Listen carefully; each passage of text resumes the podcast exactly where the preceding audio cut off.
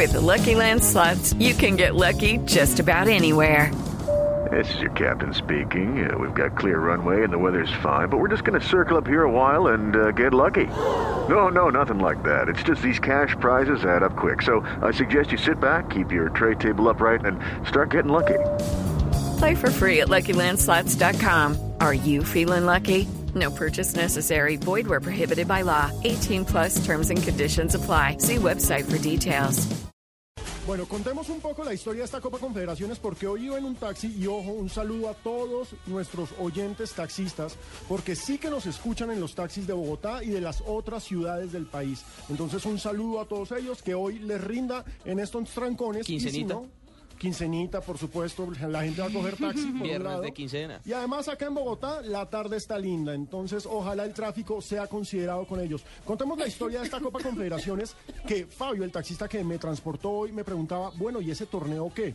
Para los que no lo ubican muy bien, hay que decir que es el torneo que enfrenta a los campeones continentales. Entonces, Y al campeón del mundo.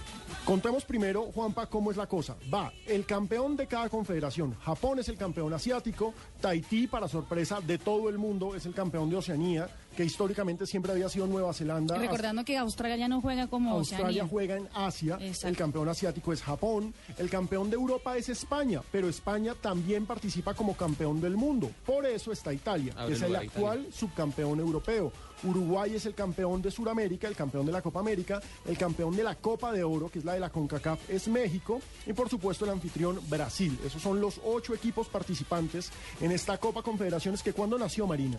En el 92 y nació por un capricho del, del rey de Arabia Saudita llamado Fat. Eh, un señor que tiene poquita plata. Poquita plata. Está preocupado por el arriendo. Él quiso, él quiso, él quiso, pues, obviamente llamar la atención, invitó a campeones de cada confederación, no era reconocido por la FIFA hasta el año 97. Ahí es donde la FIFA lo reconoce y le da el nombre FIFA Confederations Cup.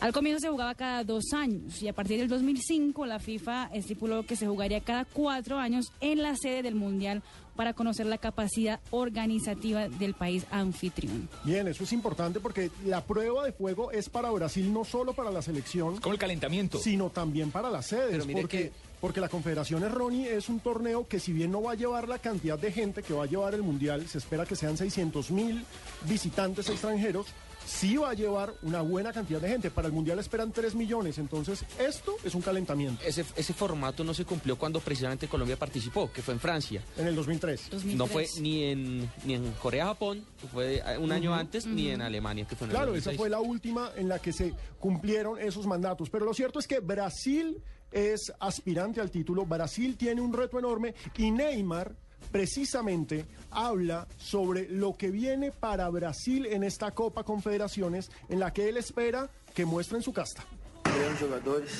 É, se eu não me engano, Jogadores. Honda e o Kagawa. Honda y Kagawa, Acho que são dois creo que son grandes dos craques. grandes cracks que, que toda a seleção tem que ficar esperta. que toda la selección tiene que estar atenta porque pueden definir una- un partido. E a gente vai ver como o professor Filipão vai, Vamos a ver vai nos passar. qué nos va a pasar A seleção Felipao japonesa para que a gente os conheça ainda mais. y seguramente nos lo vamos a conocer aún más. Bueno, Marina, Neymar es la gran esperanza de este Brasil, pero yo creo que en los amistosos también se ha mostrado que Oscar puede echarse este equipo al hombro. Me parece que el jugador del Chelsea ha sido fundamental. ¿Cuál sería la nómina que está manejando Felipao para el partido de mañana frente a Brasil? Hoy dio conferencia de prensa a Luis Felipe Scolari en Brasilia y no dio ningún, no hizo ningún suspenso con la nómina de mañana. De frente. Estos Dijo, son. estos son los 11 titulares para mañana.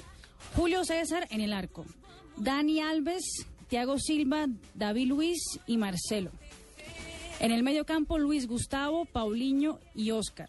Y adelante, Fred con Neymar. El equipo que le ha gustado empezar los partidos últimamente. Y la apuesta de él, el 9 es Fred, ¿no? A mí Fred no termina de convencerme. No sé, Fabio, qué opina al respecto. A mí me parece que es un buen 9, pero no está para ser el 9 de Brasil. Es que Brasil tiene serios problemas en la delantera.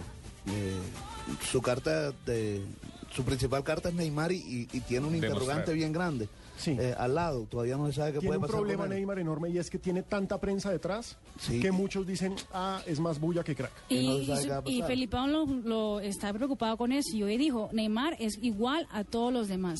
Para hay- quitarle un poco el peso ese de encima, dijo, Neymar es igual a Paulinho, igual a Oscar, igual a...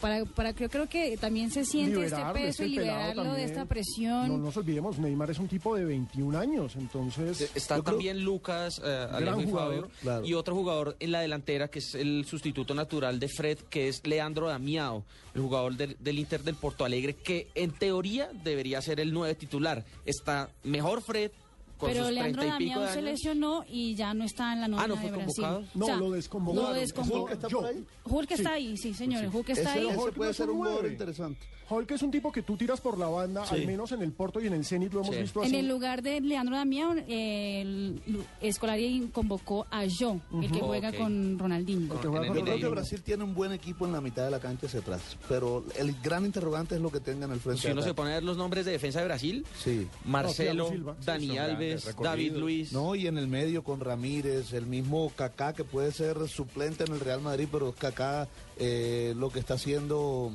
eh, el jugador de, del Chelsea, eh, Oscar. Oscar, A mí Oscar me eh, parece el más interesante de todos. jugadorazo, jugadorazo. Entonces ellos tienen una Sí, buena selección. de la Escolari hacia deci- decidió no convocar ni a Kaká ni, Ni a a Ramírez ni a Ronaldinho. Pero bueno. Hay que verlo este sábado. Vámonos primero a una pausa y mientras nos vamos a la pausa, por favor escríbanos a arroba deportivo blue y arroba blue radio co y cuéntenos cómo ve usted a la selección de Brasil para esta Copa Confederaciones. ¿Será la campeona? ¿Será un fracaso? ¿Habrá sorpresa? Escríbanos arroba blue radio y arroba, arroba deportivo.